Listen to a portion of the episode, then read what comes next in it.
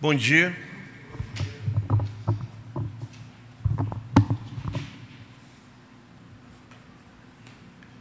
Amado Jesus, como é que vocês passaram de fim de ano? Tudo bem? Comeram muito bacalhau? Não? Geralmente o pessoal faz um churrasquinho, né? Então, aqui na igreja foi muito legal. Foi a primeira vez que eu passei aqui com, com os irmãos aqui na, na, na igreja. Os irmãos sabem que para mim, janeiro é um, é um, tanto quanto tumultuado. Mas este ano eu tive o privilégio de passar aqui com os irmãos, foi muito bom. Passamos ali fora, nós oramos aqui, tivemos o um culto abençoado, aprendemos da palavra do Evangelho, comemos lá uma, uma ceia ali fora, que graças a Deus tinha pernil, não precisei comer frango. É, comi um monte de pernil, porque eu trouxe o pernil, a Tânia também ficou com pena de mim, trouxe.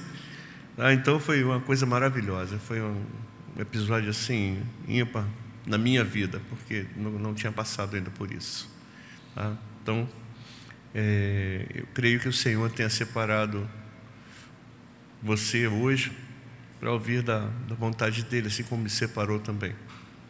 O Senhor nos abençoe, nos, nos esclareça o coração, para que aprendamos dele, aprendamos nesse tempo do Natal, que vai até esse sexto domingo que vem, agora o outro, o tempo de janeiro todo, e tenhamos no nosso coração o, o desejo de meditar sobre o significado do Natal da nossa vida.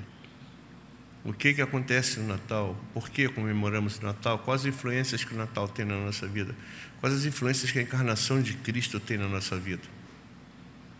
Porque se somos cristãos, nós temos de necessariamente viver segundo o mandamento do Evangelho, segundo a imagem de Cristo. Então é a oportunidade da gente meditar sobre a influência do Natal na nossa vida. Vamos orar?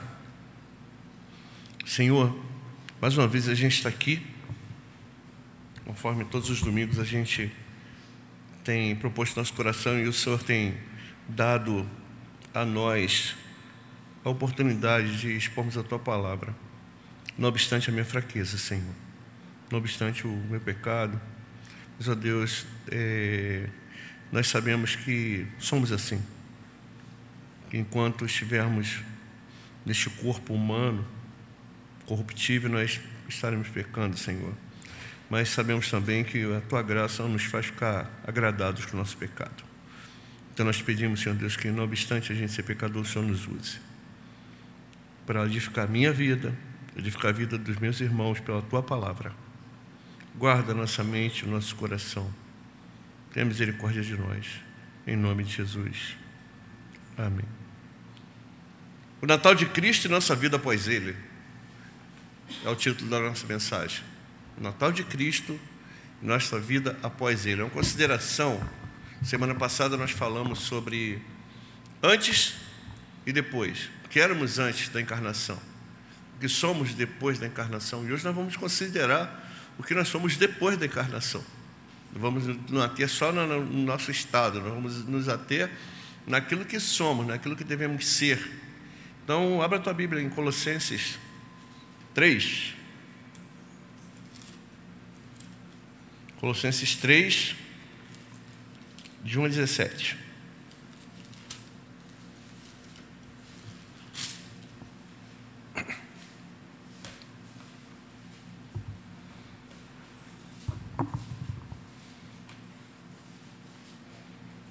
Colossenses 3, de 1 a 17. Diz assim o texto da palavra de Deus. Portanto, se fostes ressuscitados juntamente com Cristo, buscai as coisas lá do alto onde Cristo vive, assentado à direita de Deus. Pensai nas coisas lá do alto, não nas que são daqui da terra. Porque morreste, a vossa vida está oculta juntamente com Cristo em Deus. Quando Cristo, que é a nossa vida, se manifestar, então vós também sereis manifestados com ele em glória. Fazei, pois, morrer a vossa natureza terrena, prostituição, impureza, paixão lasciva, desejo maligno e avareza, que é a idolatria. Por estas coisas é que vem a ira de Deus sobre os filhos da desobediência. Ora, essas mesmas coisas andaste vós também, noutro tempo, quando vivias nelas. Agora, porém, despojai-vos igualmente de tudo isto: ira, indignação, maldade, maledicência, linguagem obscena do vosso falar. Não mentais uns aos outros, uma vez que vos despistes do velho homem com seus feitos, e vos revestistes do novo homem, que se refaz para o pleno conhecimento segundo a imagem daquele que o criou, no qual não pode haver grego nem judeu, circuncisão nem incircuncisão, bárbaro, cita, escravo, livre, porém Cristo é tudo em todos. Revesti-vos, pois, como eleitos de Deus, santos e amados, de eternos afetos, de misericórdia, de bondade, de humildade, de mansidão, de longanimidade. Suportai-vos uns aos outros, perdoando-vos mutuamente, caso alguém tenha motivo de queixa contra outrem. Assim como o Senhor vos perdoou, assim também perdoai vós. Acima de tudo isto, porém, esteja o amor, que é o vínculo da perfeição. Seja a paz de Cristo o árbitro em vosso coração, ao qual também fosse chamados em um só corpo e sede agradecidos. Habite ricamente em vós a palavra de Cristo. Instruí-vos e aconselhai-vos mutuamente em toda a sabedoria, louvando a Deus com salmos e hinos, cânticos espirituais. E o que fizerdes, seja em palavra, seja em ação, fazei em nome do Senhor Jesus, dando por ele graças a Deus, Pai. Bacana o texto, né? Maravilhoso esse texto. Esse texto vai ordenar a vida cristã. Ele vai estar pedindo aqui aos colossenses, aos colossenses que andavam em meio a um, um povo que gostava de praticar um cristianismo falso, um cristianismo totalmente é, vestido de falsa piedade, a viver realmente da forma como o cristão tem de viver. O cristão não vive de falsa piedade, o cristão vive de vida transformada. A mente nossa, quando nós não conhecemos a Cristo, era uma coisa. Depois que nós passamos a conhecer Cristo, o Espírito Santo passa a habitar em nós, a nossa mente passa a ser necessariamente outra mente. Então a gente tem que entender, à luz desse tempo do Natal, por que é que a gente está pregando esse texto agora? Tá? Então, irmãos, para a gente começar a, a entender o texto, a gente tem de entender que a vinda e a obra de Cristo nos conduzem forçosamente a uma mudança de pensamento e de atitudes em relação a Deus e ao próximo. Isso é uma qualidade imperativa, isso é uma condição imperativa. Quando nós conhecemos a Cristo, conforme nós falamos semana passada, conforme Deus disse a Moisés, não há quem é, veja a minha glória e fique vivo. Daí a morte de Cristo, daí o encontro com Cristo crucificado, daí a morte com Cristo, daí o batismo na morte de Cristo, daí a ressurreição com Cristo. Porque nós, quando nos encontramos com Cristo, a nossa natureza terrena, ela morre. E a natureza de Cristo passa a habitar em nós. Continuamos com ela? Sim. Continuamos pecando? Sim. Continuamos vivendo, fazendo coisa errada? Sim. Continuamos com prazer nisso? Não. Nossa mente vai ser sempre impulsionada para a nova natureza de Cristo. Não cabe um cristianismo onde eu goste de fazer maldade com as pessoas. Não cabe um cristianismo que eu goste de fazer mal a você. Não existe um cristianismo que eu goste de andar na devassidão. Não tem um cristianismo que vai fazer com que eu seja uma mente totalmente carnal. Não há o um cristianismo onde eu tenha prazer em viver segundo o meu próprio mandamento. Não existe cristianismo que eu não seja dirigido por Cristo. Então, quando nós temos um encontro com Cristo, a nossa natureza, ela morre, ela é crucificada com Cristo. Por isso que Paulo vai falar: Eu já estou crucificado com Cristo. E vivo não mais eu, mas Cristo vive em mim. E a vida que ele vive na carne, vive na fé do Filho de Deus. Ou seja, quando nós vivemos a partir do, do momento que nós encontramos com Cristo, crucificados com Ele. E se nós vivemos na carne, é Cristo quem vive em nós. Por isso que nós somos chamados, conforme Paulo vai dizer para os romanos, somos conhecidos de antemão, chamados, predestinados, justificados e glorificados para sermos conforme o que? A imagem de Cristo. Quando Deus olha para a sua igreja, Ele está pensando no então. Tá? A mente de Deus, ela não está no agora. O agora faz parte de um plano dele, mas a mente de Deus está lá na consumação do seu reino. Então, nós, o povo de Deus, é o povo que é chamado para estarmos na consumação do reino. A gente tem de todo domingo pregar isso. Todo domingo, porque todo domingo a gente prega isso e daqui a pouco a gente está fazendo coisa errada de novo. E a gente só pode viver a esperança cristã quando a gente pensa no reino de Deus, na vinda de Cristo. Se eu ficar pensando em viver uma, um arremedo de cristão no aqui e agora, esperando ir para o céu, eu não vou entender o que é ser a imagem de Cristo esperando Jesus voltar. Infelizmente, às vezes a gente tem uma, uma ideia truncada do, do cristianismo, começa a ver um cristianismo coalhado de coisas humanas, na esperança de fazer a coisa bonita, bonitinha, certinha.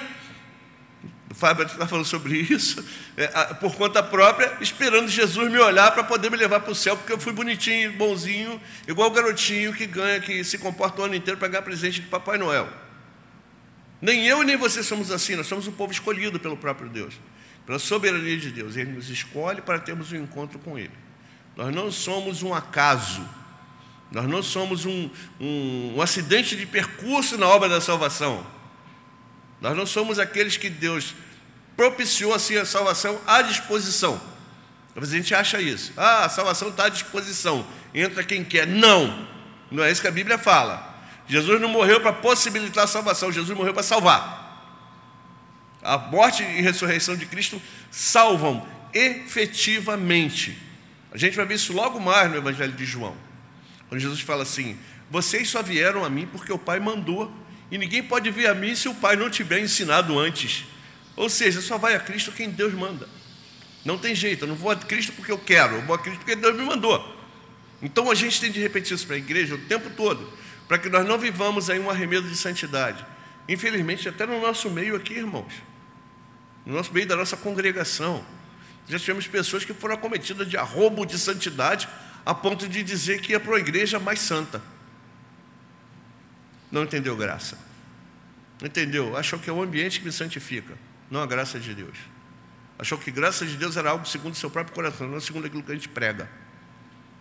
E Paulo vai condenar quando a gente, quando ele fala assim, condenar para os Gálatas, ele vai falar assim: se alguém dentre vós pregar outro evangelho, além daquele que eu vos tenho pregado, seja anátema. Ou seja, qualquer atitude que eu tomar fora das Escrituras em relação à vida cristã é anátema. Qualquer coisa que eu pensar fora das Escrituras em relação à vida cristã é anátema.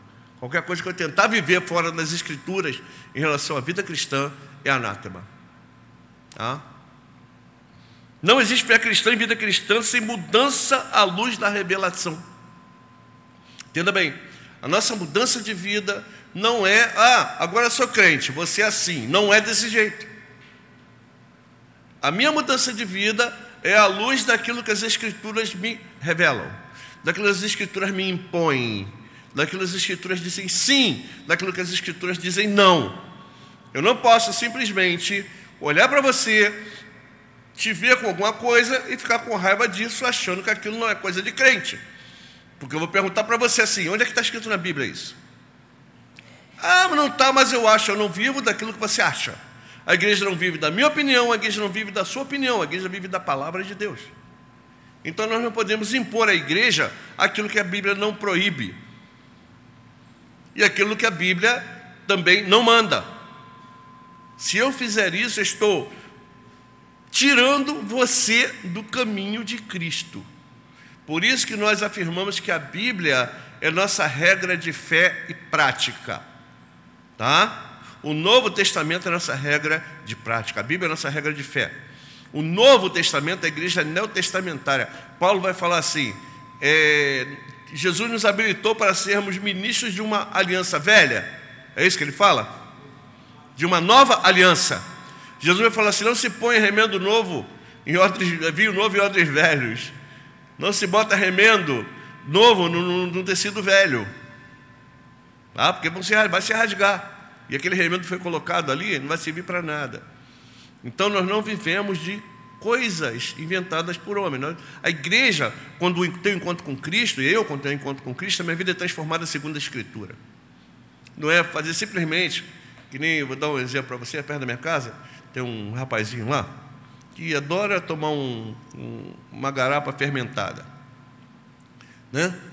Para não falar cachaça aqui que é feio. Aí passou um tempo, lá, até eu, eu Fábio, não sei se a Mila chegou a ver, Ele começou a andar todo limpinho, bonitinho, com a Bíblia debaixo do braço. Daqui a pouco estava lá, de novo, fazendo as mesmas coisas, do jeito que ele fazia, do jeito que ele. Bom, então você dá um banho na pessoa, botar a Bíblia debaixo do braço dela, não vai mudar ninguém. Se a pessoa não tiver realmente um encontro com Cristo, igual o seu Avelino teve, que não era muito diferente dele, desculpa de novo a referência pessoal, seu Avelino, mas é verdade. Então a pessoa não vai ter uma, uma vida modificada segundo as Escrituras, não vai ter uma vida transformada segundo aquilo que Cristo quer, mas segundo aquilo que impõe a ele de um padrão extra-bíblico. Ser cristão é ser semelhante a Cristo. Paulo vai falar para os romanos assim, é, porque nós somos Todas as coisas contribuem para o bem, concorrem juntamente, contribuem juntamente para o bem daqueles que amam a Deus, que são chamados pelo seu decreto. Então vai vir o itinerário da redenção, da salvação. E esse itinerário vai nos conduzir aqui para que sejam feitos conforme o que? A imagem de Cristo. Então a igreja é chamada para ser conforme a imagem de Cristo. Nós temos que entender o Natal, o nascimento de Cristo, como a interferência de Deus no tempo, com seu modelo, com o seu, conforme o autor, o autor de Hebreu vai dizer, apóstolo e sumo sacerdote da nossa confissão, que vai pregar aquilo que Deus manda, que vai pregar a vontade de Deus e que vai se submeter à vontade de Deus. Cristo não é meu modelo na questão de eu andar, de eu fazer jejum, que nem o pessoal quer ir. Ah, vou fazer jejum igual Cristo fez, mas não fica 40 dias sem comer. Vou imitar Jesus, mas não quer ir para a cruz. Só quer imitar, querer imitar Jesus, e de, pra, achando que Jesus era um, um alienado, um, um, homem fora do, do, contexto, aquele, aquele Jesus de, de filme de Franco Zeffirelli, né? Quer viver assim, mas não quer imitar a Cristo na submissão ao Pai para ir até a morte, morte de cruz. E até as consequências por aquilo que ele pregava. Tá? Então, ser cristão é ser semelhante a Cristo. É assumir o jugo de Cristo, o, o, o fardo de Cristo, ir até a última consequência, conforme Paulo fala, tem de vós o mesmo sentimento que houve também em Cristo. E por causa da obediência, ele foi até a morte, morte de cruz. Se a gente não tiver essa, essa disposição, a gente tem que rever a nossa, a nossa conversão, o nosso caráter cristão. Ser cristão é ser santo e irrepreensível. Paulo vai falar para os Efésios. Nós somos predestinados para quê? Para vivermos do jeito que a gente quer, para viver dissolutamente porque vão dizer para a gente, às vezes, nós cristãos reformados, se ah, vocês acham que é salvo pra, de uma vez, salvo para sempre. Então eu posso fazer o que eu quiser, é para isso que nós somos chamados. Que não conhece as Escrituras, porque a Escritura vai dizer o seguinte: você é chamado para ser santo, separado para a glória de Deus e irrepreensível. Repreensível porque eu não peco? Não, irrepreensível porque eu me submeto à vontade de Deus. Posso até pecar. Conforme eu peco, você peca, nós pecamos, nós pecamos, eles pecam problema não é esse, o problema é viver fora da vontade de Deus. É procurar justificar o meu pecado com o meu próprio esforço. Isso é pecado, pecado grosseiro. Isso é idolatria do ego. Estou idolatrando a mim mesmo quando eu tento justificar a minha vida com o meu próprio esforço. Eu estou me colocando no lugar de Cristo. Hoje recebi um, uma foto do, do Vitinho. Olha só que, olha, olha o absurdo que pregaram por aí, que estão pregando por aí colocaram uma foto de dois leões, um leão adulto e um filhotinho. Colocaram assim: é, essa é a diferença tua para Deus. Existe diferença de tamanho, mas os dois são leões. Ou seja, eu não preciso de Deus. Eu sou um deusinho. Eu tenho em potencial todas as coisas que Deus tem. Inclusive sua onipotência, sua onipresença e sua onisciência, os atributos de Deus que ele não comunica a ninguém. Ou seja, isso é blasfêmia. Não é assim que Deus faz comigo. Deus me resgata, Deus nos traz da vida de pecado para o reino do Filho do seu amor, para que nós sejamos submissos a eles, irrepreensíveis, santos e vivamos para a sua glória. Porque se nós vivemos para outra coisa que não seja a glória de Deus, se nós vivemos para a glória do homem, se nós vivemos para a glória do pastor, da glória da minha denominação, da glória da minha igreja, para a glória do meu ego, eu estou destituído do sentido das Escrituras. Eu estou cometendo um pecado grosseiro, esse pecado se chama idolatria. Não tem pecado mais grosseiro que um homem possa cometer que não seja a idolatria. A idolatria é fruto da minha própria vaidade. Tanto que o autor de, do, do, os autores do, do, do, livro de Provérbio, dele vai falar assim: os ídolos do homem são vaidade. O autor do livro do Eclesiástico, o livro, o livro apócrifo, ele vai dizer assim: que o marinheiro, quando é açoitado pelo vento, ele se curva diante de um leio mais frágil do que o leio que o leva para pedir proteção. Esse é um livro apócrifo falando, um livro de, de, de alta moralidade judaica. Ou seja, coloca a sua própria vaidade, ele coloca, ele faz um Deus segundo sua imagem e semelhança se prostra diante dele. E muitas vezes nós fazemos uma imagem esculpida dele, mas criamos uma imagem de Deus no nosso cérebro, na nossa consciência, e nos curvamos diante dessa imagem de Deus que a, que a Bíblia não revela. Se nós temos um encontro com a natureza de Cristo, um encontro com a encarnação, um encontro de consciência com o Natal de Cristo, nós vamos entender que nós não podemos viver fora disso. Ser cristão é entender o motivo do advento. Por que Jesus veio? Por que, que eu comemoro o Natal? Será que o Natal para mim, conforme eu digo, é sempre um dia para eu comer meu bacalhau, beber meu sangue de boi e tomar minha, minha, minha Coca-Cola, meu Toby e ficar feliz da minha vida, dar presente para meus filhos? Natal é isso? Natal é dia de escutar aquelas musiquinhas que tocam no rádio de, ou na televisão, né? Já é Natal na Líder Magazine, é para isso. Uma coisa comercial. Natal é encheção de barriga. O Natal é entender a encarnação de Cristo, entender a obra de Cristo. Entender, tentar entender o mistério da encarnação. Porque entender a gente não vai entender nunca. Como um Deus que é infinito, eterno, imortal, se encarna num homem que é finito, não eterno e mortal. Que tem todas as, as paixões de um homem, que tem todas as necessidades de um homem, que tem todas as, as fraquezas de um homem, só não tem a semente do pecado. Não cabe na nossa mente. Por isso que as pessoas vão dizer que nós não somos corrompidos porque Jesus se encarnou. Porque eu já escutei uma vez, tive de explicar para o rapaz que não é o corpo humano, é a mente humana que é corrompida. Jesus não tinha essa mente corrompida, muito embora tivesse mente humana. Tá? Entender a obra, a paixão, a morte e a ressurreição de Cristo. Não posso dissociar Natal de morte. Não posso é, raciocinar Natal fora de obra de Cristo, fora da mensagem de Cristo, fora da morte de Cristo. Se eu entender só o Natal de Cristo para ficar feliz, dando pulinho de alegria, chega lá no tempo da quaresma, eu vou entender a morte chorando para caramba. Ué, será que são coisas dissociadas? O nascimento.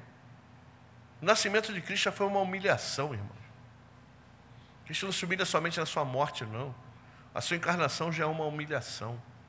A gente acha que a humilhação de Cristo começa na sua morte e paixão. Não. A humilhação de Cristo começa quando ele se encarna. Quando ele é submisso à criatura. Quando ele aparece lá em João capítulo 6, em Cafarnaum, as pessoas vão dizer assim: não é esse aí que é Jesus, filho de José? Não está no nosso, não conhecemos sua mãe, seus irmãos estão no nosso meio. Jesus é conhecido como filho do carpinteiro, Criador que chora no colo da criatura. A obra redentiva de Cristo não é começada na cruz. A obra de Cristo, ela sempre existiu, sempre vai existir, já existia antes que houvesse mundo, foi, foi é, inserida no tempo para que nós entendêssemos, mas o período de humilhação de Cristo começa no seu advento. Advento é tempo de humilhação. Advento é tempo de alegria. Sim, assim também como a quaresma é tempo de alegria. Advento é tempo de meditação na palavra. Sim, assim como a quaresma também é. Todos os dois apontam para estados humilhantes de Cristo. Às vezes a gente fala assim, a igreja precisa se esvaziar, precisa se humilhar. Humilhar de quê? Se esvaziar de quê? O que, que você tem para se humilhar? O que, que eu tenho para me humilhar? O que, que eu tenho para me esvaziar? Você tem alguma coisa para se esvaziar? Ele tinha, nós não. Nós não. Nós somos pecadores ainda. Às vezes escuta esse discurso, né? Lafronhudo aí, desculpa a expressão. A igreja precisa aprender com Cristo a se esvaziar. Se esvaziar de quê? A igreja tem que reconhecer que é pecadora, que necessita da graça. Porque todos os pecados instituídos estão na graça de Deus, inclusive nós. Nós não merecemos, nós só temos por misericórdia dele. E essa encarnação de Cristo é a demonstração da misericórdia. Começa a humilhação de Cristo, começa aqui e termina aqui. Tá? Então a humilhação de Cristo não é só na cruz. Então, como Paulo vai, vai dizer para os romanos que a gente tem que ter uma fé transformada pela renovação do nosso entendimento, ou seja, o cristianismo, a fé cristã é algo racional. A fé cristã não é algo que eu viva de arrepio. A fé cristã não é algo que eu viva de sentimentos. Fé cristã não é algo místico, muito embora exista a sua face mística. Como é que eu creio que Deus existe e eu não vejo? Primeiro que a palavra me revela. Segundo, porque eu sinto que ele existe. Quem está no meio de nós, isso não é uma coisa mística? Como é que eu sei que eu sou unido a Cristo? Se eu não vejo Cristo, a sua palavra me garante isso e eu sei que eu sou. Então a igreja tem seus aspectos místicos? Sim. O próprio descida do Espírito Santo sobre o, a igreja, sobre toda a carne, o habitar do Espírito Santo em mim e você. Isso é uma coisa que não se dá porque eu quero. E tem que necessariamente se dar porque a, a, a igreja é aqueles cujo Espírito Santo habita. A igreja é o templo do Espírito Santo. Tá bom? Assim, ah, eu sou o templo do Espírito Santo. Não, não, nós somos. Tá bom? Nós, igreja. Nós, igreja. O Espírito Santo habita na igreja. Tá? Isso fica aqui bem, bem explicado para você. Tá bom? Ah, uma vez a pessoa fala, oh, eu, eu sou o templo do Espírito Santo. Não é nada. O Espírito Santo só habita em você porque você faz parte da igreja. O Espírito Santo não habita em outro lugar que não seja a igreja. Tá bom? Então, porque Paulo vai falar sempre no plural. Vós sois. Não sabeis vós que sois. Então, nós somos o templo do Espírito Santo. Por isso que ele habita em nós. É uma coisa mística. Agora, nós não vivemos de arrepio. A partir do momento que o Espírito Santo habita em nós, é para quê? O que, que Jesus falou que o Espírito Santo faria? Nos convenceria do pecado, da justiça e do juízo. Como? Nos chamando pela sua graça irresistível, nos mostrando na sua palavra aquilo que éramos e aquilo que somos. Aquilo que éramos e aquilo que deveríamos ser. Quem é Jesus? O que Jesus fez? A obra de Cristo. Então, Paulo vai apelar para os romanos: Rovos, pois, que apresenteis os vossos corpos, né? sacrifício santo, vivo e agradável, que transformem a vossa mente, a renovação do vosso entendimento, para que experimente a vontade de Deus. Então eu não posso experimentar o efeito da palavra de Deus, eu não posso experimentar a palavra de Deus, eu não posso experimentar a salvação, não posso experimentar a vontade do Pai na minha vida que não seja por transformação de entendimento e volta à Sua palavra, porque é na palavra que se revela. Se Deus me, me, se revelasse a mim por insights místicos ou por profecia de fulano, beltano e ciclano, eu não precisaria da palavra dele escrita. A Bíblia vai dizer assim, é, porque os profetas que tinham de anunciar a vontade de Deus duraram até quando? Até João, né? Que antes Deus falou, falou para nós de muitas maneiras, né? Aos pais, de muitas maneiras. Nos últimos dias nos falou por quem? Pelo Filho. Então, por quem Deus fala? Pela sua palavra, irmãos, pela palavra do púlpito. Às vezes a gente relega a palavra do púlpito a segundo plano e vai dar atenção a fulaninho que vai dizer isso que te digo. Cuidado com isso, tá? Cuidado com Estou dizendo que Deus não pode fazer isso? os, irmãos mais que, que, me conhecem sabem que eu não sou nada disso, né? eu não sou, não sou chegado a esse tipo de coisa. Vai estranhar o que eu vou dizer, mas Deus pode fazer sim. Deus pode fazer o que Ele quiser. Tá? Se eu disser que Deus não pode fazer, eu estou botando Deus na minha caixinha, no meu pensamento. Deus faz o que Ele quiser. Mas Ele se revela pela Sua palavra. Porque eu não sei se você já teve uma experiência dessa. Uma vez eu estava descendo do ônibus indo trabalhar, lá nessa rodoviária Novo Rio, aquele tempo que eu andava cheio de, de azeite na cabeça. Passei por um camarada, me deu um esbarrão. Vê como é que Deus faz as coisas. O cara virou para mim e me xingou. Simplesmente. Eu nunca fui tolerar isso, né? O sangue subiu. Vou descer. Eu vou atrás desse cara. Porque eu pensei em virar meu camarada. Eu pensei em virar. Um rapaz botou a mão em mim e falou assim: por favor, não faça isso.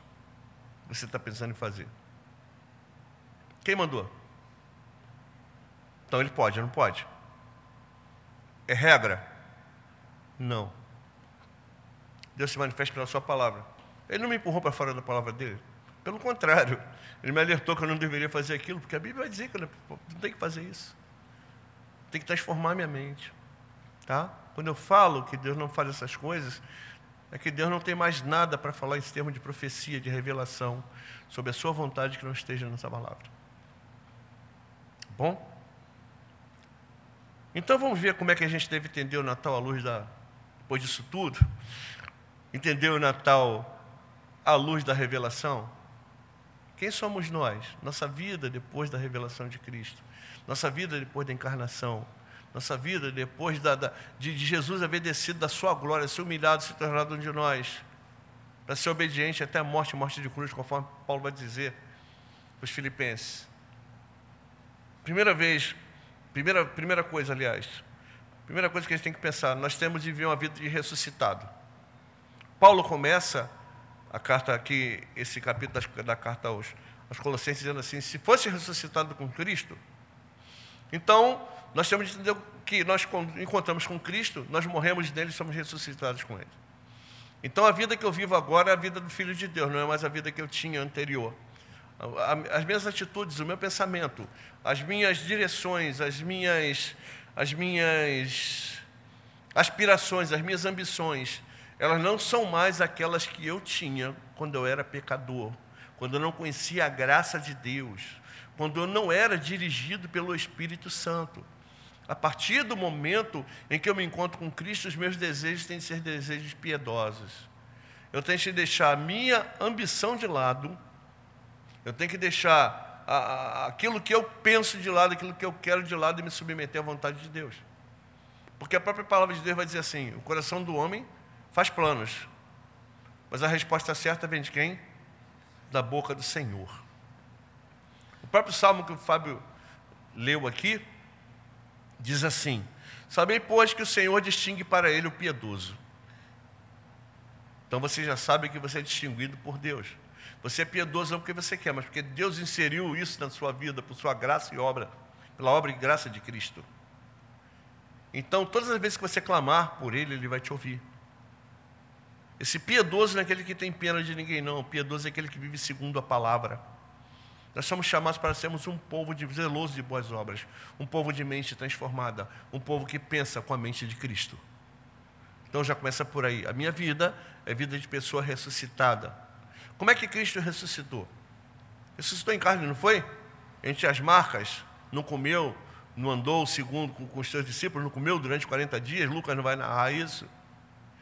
Jesus ressuscitou diferente do que ele era, ele ressuscitou Jesus mesmo.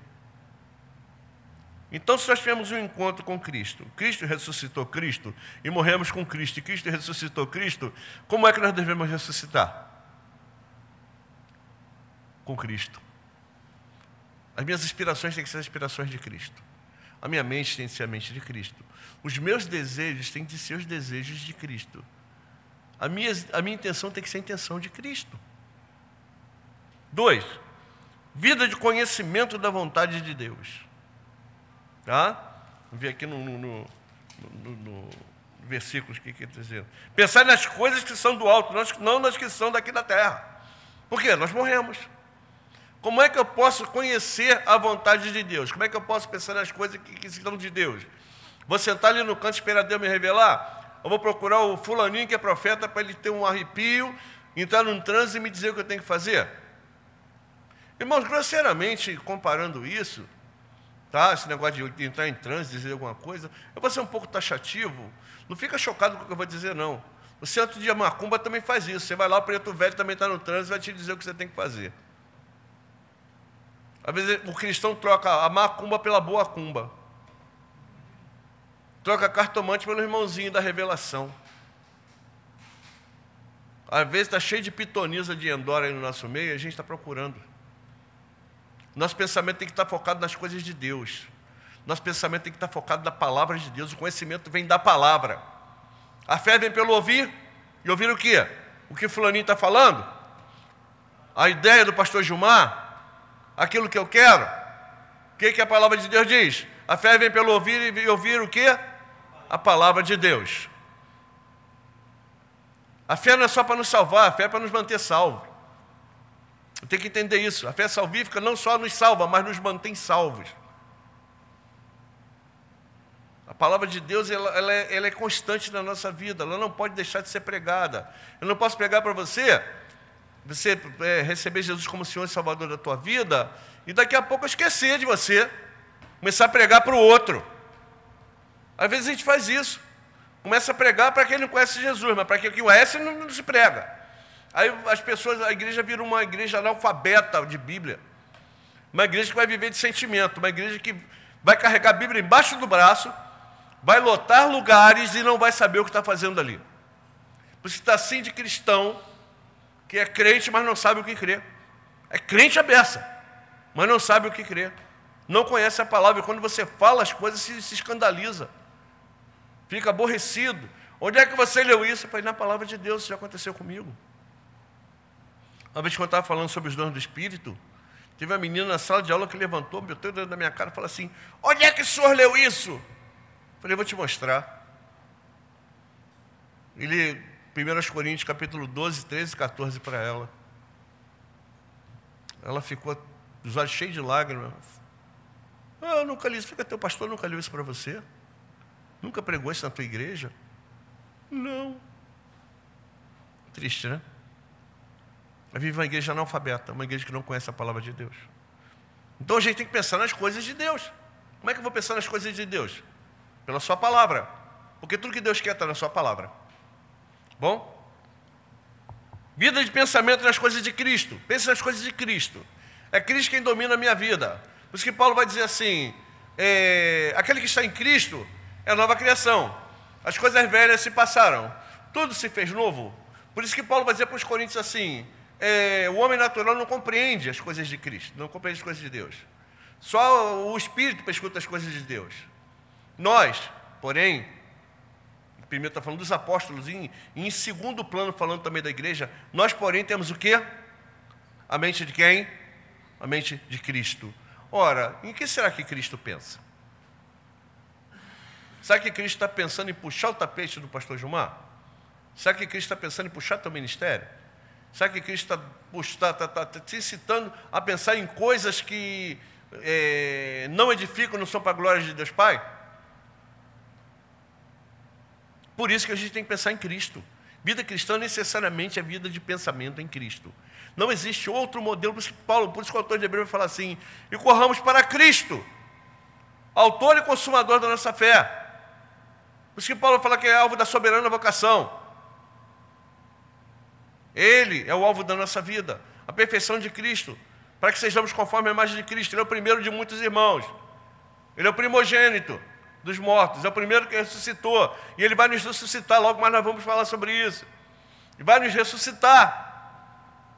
E ele, nós vamos ser semelhantes a ele. Se somos semelhantes a ele, ressuscitados por ele, guardados nele, predestinados nele, salvos por ele, nós não podemos pensar de modo diferente dele, irmãos. É imperativo que a igreja entenda isso. Isso tudo entendendo a luz do Natal, a luz da encarnação. Para que a gente não comemore o Natal vazio. Vida de esperança na volta de Cristo. Olha, irmãos, triste é de quando a igreja não espera a manifestação de Cristo.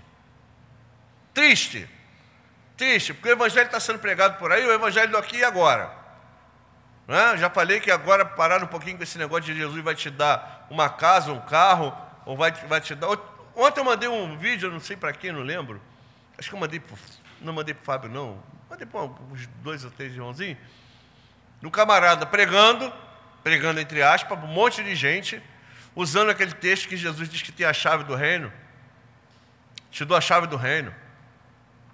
Então tem a chave da morte. Ele, não, aliás, ele, ele diz que tinha a chave de Davi. Eu nunca vi isso na, na, Bíblia. Mas ele diz que Jesus falou que tinha a chave de Davi no Apocalipse. Jesus diz que tem, tem a, morte, a chave da morte do inferno. Chave de Davi, não sei se deu chave nenhuma para Davi. Nunca li isso na Bíblia. Mas o cara pregando isso. Sabe para quê? Para dar esperança se você paga aluguel. Porque a chave está na mão de Deus. Eu vi isso, irmãos. Ninguém depois, se você quiser, eu te dou o link. Para não ser isso aqui vai para a internet.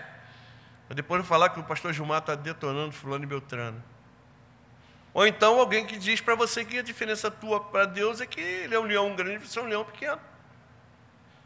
Engraxando teu ego, fazendo com que você se sinta bem. E a palavra de Deus vai fazer eu me sentir bem, não.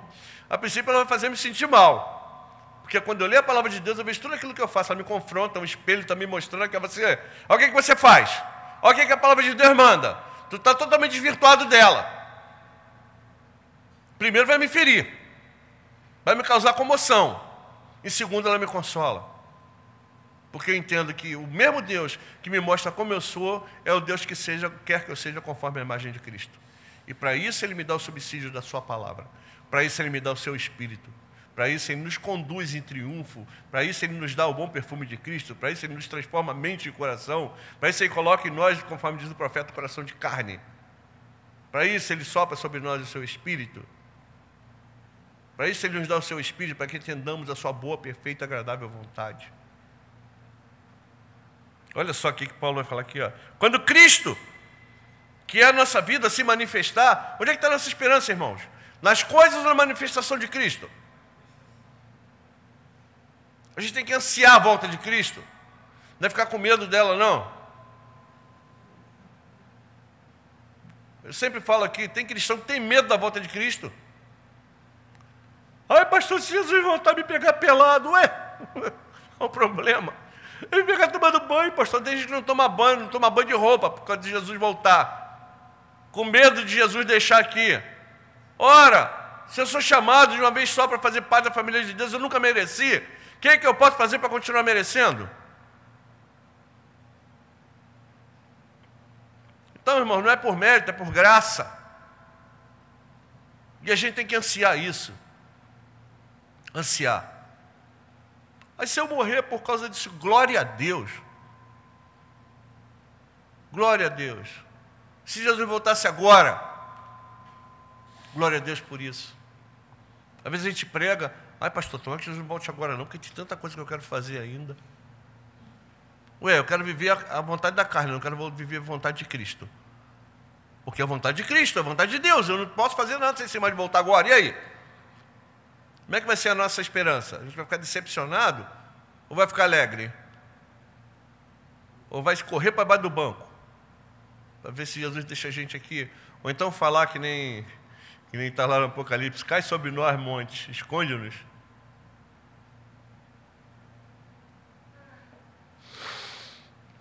Vida de renúncia e renegação da nossa natureza adâmica. Semana passada nós falamos disso. Lembra? Que para quê? Renegadas os pecados. Então eu posso, eu posso crer em Cristo, eu posso receber a graça, eu posso ser cristão e eu posso não renegar as paixões mundanas. Eu posso viver numa crise tremenda, porque eu não renego aquilo. Eu sou cristão, mas eu quero continuar vivendo segundo aquilo que eu vivia. Eu entendi, eu creio, eu creio nisso, mas isso não faz parte da minha vida. Eu creio, eu recebi. Pastor, mas isso acontece? Acontece sim. Quer ver acontecer? Passa a não dar atenção às coisas de Cristo, começa a dar atenção àquilo que você pensa. Vai ter uma época que atualmente vai ficar tão cauterizada que você vai parar de, de, de, de dar atenção às coisas das Escrituras. Para de ter comunhão com Deus, para de ter comunhão com a palavra de Deus, para de ter comunhão com a igreja, para de orar. Para de aprender a Bíblia. Para de vir à igreja, ouvir o sermão vindo do púlpito, a palavra do púlpito. Comece a viver segundo o seu próprio entendimento. Você vai deixar de ser cristão? Ovelha não vira bode. Tá? Ovelha é ovelha. Mas eu vou te garantir uma coisa. Atualmente vai ficar tão cauterizada que aquilo não vai fazer efeito nenhum na sua vida. Aí o que vai acontecer? Deus te entrega a sua própria sorte. Terrível coisa quando isso acontece. Eu estou falando de experiência própria, isso aconteceu comigo, irmãos. A ponto de Deus me tirar de dentro de certo lugar lá e falar: Isso aqui não é lugar para você. Você sentir no coração aquilo. Sai daqui, eu saí dali chorando. Não era meu lugar, não era para estar ali. Eu era cristão. Então tem que renegar essas coisas. Eu não posso mais viver do jeito que eu quero. Eu tenho que viver do, do jeito como Cristo quer. Eu não posso dar mais vazão àquilo que eu pensava, àquilo que eu gostava. Às vezes a gente, a gente quer se enganar, né? A gente quer tapar sol com peneira. Aí fala assim: olha, eu era assim, mas eu já não, não odeio aquilo, odeia nada. odeia nada. A tua natureza adâmica não se converte, não, irmão. Aquilo que você gostava, continua gostando, não dá mole para aquilo, não. Aquilo que te dava prazer, continua dando. Se eu não entender a minha, a, a, minha conversão à luz da renovação em Cristo, da novamente em Cristo, eu vou começar a dar vazão àquilo que eu gosto. E se eu parar de dar atenção àquilo que Cristo fala por mim através das suas escrituras, eu vou parar de pensar como Cristo. Uma vez que eu paro de pensar como Cristo, eu começo a pensar como o Gilmar. E o Gilmar tem prazer naquilo. Então a Bíblia diz que eu tenho que renegar essas coisas. Cabe a mim e a você.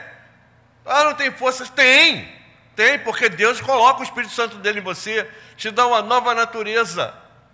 Qual natureza a gente vai viver? Pela nova, nossa natureza carnal, depois de encontro com Cristo, ou viver por Cristo? Que nos, nos, nos foi o, o mediador dessa aliança, o qual Deus nos tirou do império das trevas e nos colocou no reino dele. A Bíblia está dizendo aqui, renegadas essas paixões. Então eu, isso está em mim, isso está em você. Nós temos essa força para renegar, porque nós temos o Espírito Santo de Deus dentro de nós, irmãos. Nós podemos dizer não. Vem a tentação? Vem. Vem a volição? Vem, vem vontade. Mas eu posso dizer não? Posso. Por quê? Porque eu posso dizer não. Lembra de Paulo? Quando ele fala para os filipenses, lá em 4,13? Eu sei passar isso. Eu sei passar aquilo, eu sei passar tudo. Eu sei passar qualquer tipo de coisa, fartura, falta e mais um monte de coisa. Por quê? Porque eu posso todas as coisas naquele que me fortalece. Tá? Esse versículo não está sendo usado deslocadamente, não. Em relação à vida cristã, em relação àquilo que eu vivo como cristão, eu posso todas as coisas naquele que me fortalece. Sei passar pela tentação, sem passar pela volição, sem passar pela vontade de, de, de, largar as coisas de Cristo e voltar para as coisas do mundo. Eu, eu, eu, eu posso passar pela, pela, pelos momentos de crise na minha vida. Agora, está diante de mim uma certa liberdade com consequências daquilo que eu vou escolher. Diante de mim, eu sou cristão, eu tenho a bênção e tenho a maldição. Eu tenho a palavra de Deus e tenho a minha própria vontade. A quem eu vou seguir? Teu caminho é morte, o caminho de Deus é vida conforme diz lá no, no livro de Deuteronômio, escolhe a vida. Escolhe a vida. Então tem de renegar. Não existe vida cristã se eu não renego as coisas do mundo, da carne. Não existe isso. Vida de imitação de Cristo. Tá? Olha só. Olha, olha as recomendações que Paulo vai dar. Não vou me ater teologicamente nela, mas eu vou ler. Fazer, pois, morrer então, fazer, é, quem que tem que fazer morrer? É Deus ou somos nós? Nós, não é? Fazer depois morrer a vossa natureza terrena. Ela já está morta, mas ela está viva. E a gente não pode dar atenção para ela, porque ela é um zumbi. Ela é um zumbi, ela é uma morta viva. Tá? Prostituição, impureza, paixão lasciva, desejo maligno, avareza, tá? Ira, indignação, maldade, maledicência, linguagem obscena, mentira. Ou seja, tudo isso não faz parte mais da vida de alguém que teve um encontro real com Cristo. Não que isso não possa acontecer, mas não faz parte da minha vida. O cristão não vive em prostituição, o cristão não vive em lascívia, o, o cristão não vive em mentira, o cristão não vive em inimizade, o cristão não vive em disputa. O cristão vive uma vida santa, irrepreensível, é para a glória de Deus, quer comais, quer bebais e façais qualquer outra coisa, fazei tudo para a glória de Deus. Aquilo que vem na minha mente é para a glória de Deus, a minha família é para a glória de Deus, a minha vida é para a glória de Deus, meus pensamentos são para a glória de Deus, a minha comunhão com o corpo de Cristo é para a glória de Deus, a minha participação na ceia do Senhor é para a glória de Deus, o meu ouvir a palavra de Deus é para a glória de Deus, os meus sentimentos são para a glória de Deus. Então, tudo o que façamos, quer seja em atos ou palavras ou pensamentos, seja para a glória de Deus. O próprio Jesus falou isso. Falou assim: Eu não vim para fazer a minha vontade, vim fazer a vontade daquele que me enviou. Eu não faço o que eu quero, eu faço a vontade do meu Pai. Meu mandamento não é meu, é meu, é do meu Pai. O que eu faço, eu faço para a glória dele. Se nós somos semelhantes a ele, se nós somos cristãos, se nós entendemos a encarnação, se nós entendemos a morte e paixão de Cristo, se entendemos a nova natureza, nós vamos entender que nosso pensamento tem que ser para a glória de Deus. Não cabe pensamento de autoexaltação Olha como eu sou bom. Olha como eu sou legal. Olha só como é que eu sou mais religioso que você. Olha como eu tenho mais dom do que você. Não, eu faço parte de uma casta superior. Acabou isso, irmão. Não existe mais. Olha o que, que Paulo vai falar aqui. Não me traz uns aos outros, uma vez que despiste do velho homem. O velho homem acabou, aconteceu sua roupa velha, que a gente jogou fora, não estou mais nele. É Cristo quem vive em mim. O velho homem está tá lá, crucificado com Cristo. E vos revestiste de um novo homem. O homem aqui não é andrós, não, tá? É antropo. Andrós é homem, que eu falo no sentido do homem gênero. Aqui é antropo, no sentido do homem, homem genérico, no sentido do gênero humano. Que se refaz para o quê? O que está na tua Bíblia? Para que nós somos refeitos? Versículo 10. Se refaz para o pleno conhecimento como é que eu vou ter o pleno conhecimento de Cristo? Esperando Jesus me dar um arrepio? Ou pela revelação da Sua palavra? Pela revelação da Sua palavra. Pela Sua vontade, a vontade do Pai expressa a Sua palavra. Segundo a imagem daquele que o criou. Ou seja, nós somos chamados para sermos segundo a imagem de Cristo. Quem me criou foi Deus através de Cristo, através da Sua palavra. Nós somos gerados, regenerados em Cristo, para sermos conforme a imagem daquele que me criou. Se eu sou a imagem daquele que me criou, eu vou continuar vivendo do mesmo jeito que eu vivia? Não. Então eu não posso entender Natal se eu não entender transformação de vida. Não posso entender encarnação se eu não entender salvação. Não posso entender Natal se eu não entender a volta de Cristo. Não posso entender encarnação se eu não entender viver segundo a palavra. É, é imperativo, é indissociável, irmão. Nós não podemos ser cristão de um modo que a gente quer, ser um cristão avulso. Eu tenho que ser necessariamente um cristão segundo aquilo que Deus me revela na Sua palavra em Cristo. Perdão. No qual, aí não, tem a caixa daqueles que falam língua, a caixa daquele que profetiza, a caixa daquele que ora faz descer fogo do céu, é isso que a Bíblia vai dizer? Ah, pastor, sem bronca disso? Tenho. Está fora da palavra, irmãos. Está fora da palavra. Olha o que a palavra de Deus vai dizer. No qual não pode haver grego, judeu, circuncisão, incircuncisão, bárbaro, cita, escravo, livre, Porém, Cristo é tudo em todos. Quem é? Eu ou Cristo? Eu sou melhor do que você? Você é melhor do que eu? Eu sou melhor que você por ser pastor, ministro da palavra? Eu tenho um lugarzinho reservado no céu para os clérigos? Eu sou melhor? Não. Sou tão pecador quanto você. Nosso ministério é diferente. O ministério é o ministério da proclamação pública do Evangelho. Agora, não existe diferença entre nós nem grego, nem cita, nem bárbaro, nem, todos nós somos, e Cristo é um só em nós. Aí é uma questão de perguntar: será que eu sou um em Cristo? Como é que eu sou um em Cristo? Sou um em Cristo porque eu sinto ou sou um em Cristo porque eu guardo a Sua palavra? Porque sentir só não basta, não. Eu tenho de me submeter à Sua palavra.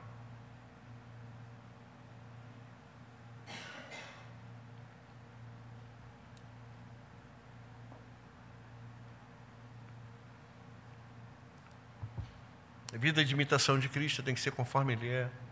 Vida que é marcada pelo fruto do Espírito. Irmãos, aquele que conhece a Cristo, não é aquele que tem dom. Tá? O, o pentecostalismo trouxe para nós, desde o início do século XX, que aquele que é que tem dom é aquele que é, Jesus faz a obra na vida dele. A palavra de Deus não vai dizer isso não. A palavra de Deus vai dizer que os dons são dados por Deus conforme Ele quer, do jeito que Ele quer, para edificação do corpo. Ter dom para exibição não é não é bíblico. Cada um ficar falando uma coisa aqui, sem nexo nenhum, é que Paulo vai falar, se entrar o indulto ali, vão dizer que vocês estão doidos. Existe o dom de línguas. Tá, eu creio nele. Eu sou um continuista moderado. Não vivo disso. Eu não tenho. Você tem? Glória a Deus, eu não tenho. Agora, se não for para a edificação da igreja, calha a boquinha, fique quietinho. Se não tiver intérprete, fique quietinho. Fala dentro do quarto. Ninguém quer falar língua dentro do quarto, né? Ninguém quer mostrar dom dentro do quarto, só quer mostrar quando está todo mundo reunido. Fala um monte de coisa ali, feito coisa. Não estou entendendo nada. Não, não, tem, tem intérprete? Não, então cala sua boquinha, querido. Fica quietinho. Fala no teu cantinho ali para Jesus, dentro do quarto do teu quarto. É a recomendação bíblica. Mas o que marca o cristão é o fruto do Espírito. Paulo vai falar isso para os Gálatas, não vai? Que o fruto do Espírito é. Olha o que, é que ele fala para os Colossenses aqui. Versículo 12. Revestivos como eleitos de Deus. Você é eleito de Deus, a igreja é eleita de Deus. Esse como aqui não é, é vou te dizer, esqueci o modo que se fala, o modo do português, meu Deus. Condicional. Não é condicional, é imperativo. O como aqui é imperativo como eleitos de Deus que somos, santos, ele vai relembrar novamente, nós somos santos. Santo é aquele que é separado para a glória de Deus. E amados, amados de quem? De Deus. Deus me amou antes que houvesse mundo e me separou para Ele. Distingue para si aquele que é piedoso. Ele ouve por mim quando eu clamo a Ele. De revestir de quê? Ternos afetos, ternura. Por isso que não cabe. Você vai falar comigo, eu te dou uma patada. Eu queria ferir você intencionalmente. Paulo vai falar aqui, eternos afetos. Se eu tenho desejo de dar patada no meu irmão, eu não entendi o que, que é ser cristão. E Paulo vai dizer que é um, é um efeito da vida, é fruto do Espírito, o Espírito Santo que Deus nos dá. Ah, pastor, eu tenho isso, mas eu não tenho aquilo. Não existe isso, é fruto. Não são frutos. É diferente de obras da carne. Obras da carne você pode ter uma e não pode não ter a outra. Mas fruto do Espírito, necessariamente, nós temos todos. É um fruto só, que se desdobra em vários gomos. Ali o pessoal usa a figura da tangerina. É uma fruta só, mas separada de vários gomos. Nenhum deles é diferente. Todos eles fazem parte da mesma fruta. Então vai dizer aqui, ó. Ternos afetos de misericórdia, ternos afetos de misericórdia, de bondade. Cristão é bom. Ah, não, não, não, o cristão não é bom. Não, não é bom no sentido de procurar Deus. Mas a partir do momento que o Espírito Santo age em você, você é capaz de obras de bondade, sim. Movido pelo Espírito Santo de Deus. E ele move até pessoas que não são cristãs. Que uma vez eu falei para um colega no quartel: Ah, eu sou, não tenho religião, não, mas eu faço bem. Você faz o bem porque Jesus bota no teu coração. Só por causa disso. É Ele quem faz isso. Mas a nossa vida é marcada por isso. A vida cristã é marcada por isso. De humildade, não existe prepotência no nosso meio. De mansidão. Irmãos, o que é mansidão? Tem que explicar aqui direitinho para você o que é mansidão. Porque senão o cristão vira, desculpa a minha expressão, trouxa. Ser manso não é ser trouxa, tá bom? E manso. Jesus fala, eu sou manso e humilde de coração. Manso é quem sabe se submeter. Quando você fala assim, o cachorro é manso. Já viu isso? É manso por quê? Olá, esconde lá no teu canto. Ele vai ficar no cantinho. Você vai amarrar ele com uma corrente, ele vai ficar lá na dele, lá. Não vai ficar latindo, não vai. O cavalo é manso porque se deixa montar. O animal é manso, que pode, você pode chegar botar a mão nele. Agora, pega o cachorro manso, pisa no rabo dele e vê se ele não vai te poder. Ser mansidão, irmão, é você saber se submeter. Quando fala de mansidão, quando Jesus fala de mansidão, ele está falando da sua própria submissão a Deus Pai. Porque Cristo é igual a Deus, não é? Você tem dúvida disso, que Cristo é igual a Deus? Nenhuma, né? Ele é mais expressa de Deus, mais perfeita de Deus. Por que, que ele é manso? Porque ele se submete. Se submete à vontade. Ser manso é se submeter à vontade de Deus.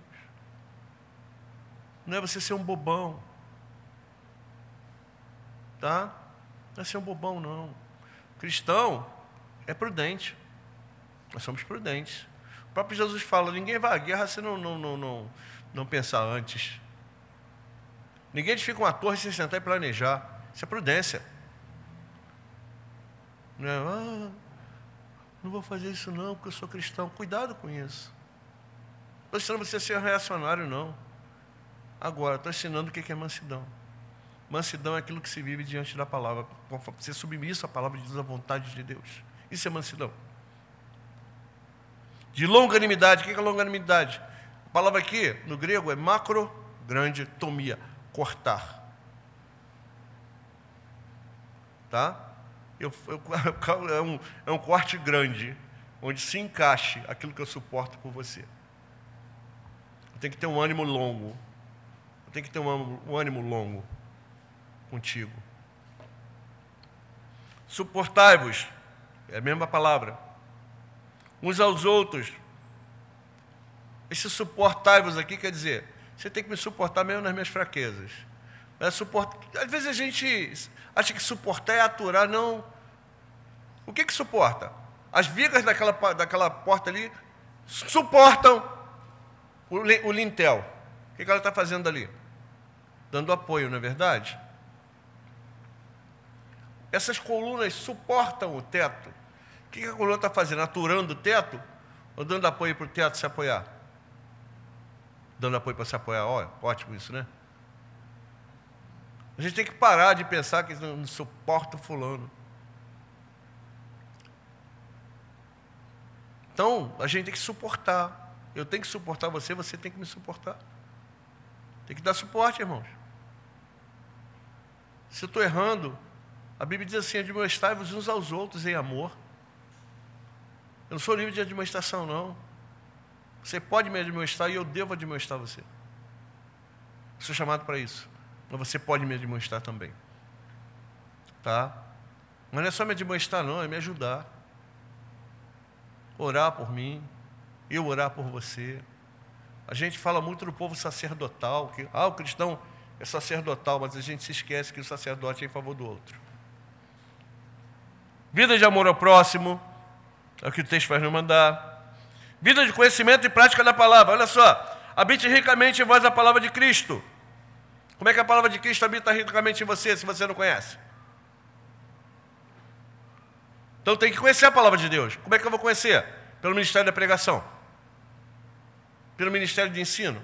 Se eu não participo do culto, se eu não participo da escola bíblica, como é que eu vou conhecer a palavra de Deus? Como é que ela vai habitar em mim? E a condição é imperativo. Vida de agradecimento a Cristo e louvor a Deus Pai. E todas essas coisas Diz a palavra aqui.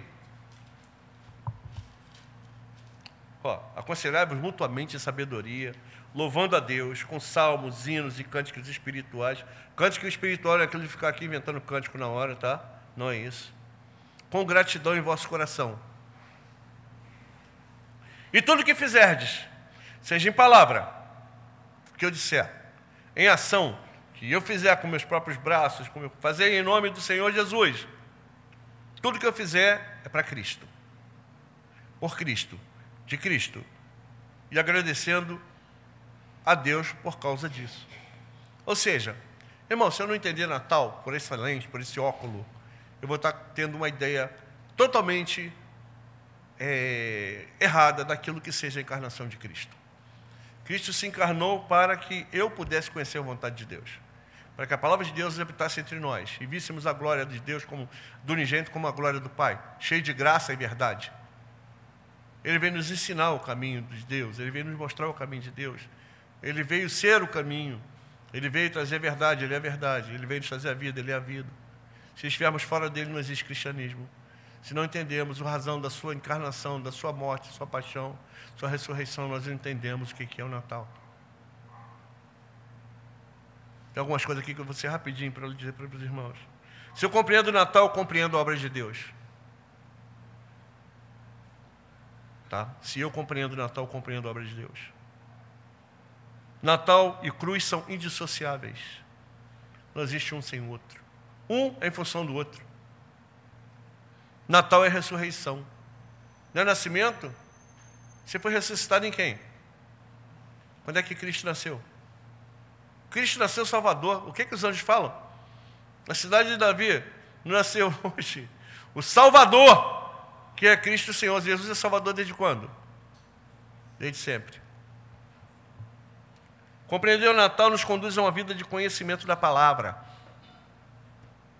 de desejos piedosos e de amor fraternal. Nós não temos isso, nós não entendemos o Natal de Cristo. Não entendemos a nossa chamada. Compreender o Natal me faz agradecido a Deus, Pai, por causa de Cristo. Se nós não agradecemos a Deus, Pai, por causa de Cristo, se não estamos em Cristo, a palavra de Deus diz: aquele que está em Cristo é nova criatura. As coisas velhas passaram, tudo foi feito novamente. Somos nova criação de Deus. Então, que nós compreendamos o Natal, que compreendamos a nossa vida, à luz do Natal de Cristo, à luz da Sua morte e ressurreição, à luz da, da Sua vinda futura. Que a igreja compreenda que ela não pode viver fora da palavra. E vamos para a glória de Deus. Vamos orar? Senhor, aplica a tua palavra no nosso coração, Senhor. Ela mesma é ministra dela. Então, aplica o coração do, do, meus irmãos e ao meu coração, Senhor, para que vivamos segundo aquilo que Senhor quer, não segundo aquilo que pensamos. Que nós vivamos de uma forma piedosa, buscando ser santos e irrepreensíveis na Tua palavra, renegando as coisas mundanas, Senhor, procurando crescer em Cristo. Tenha misericórdia de nós, a nossa oração em nome de Jesus. Amém.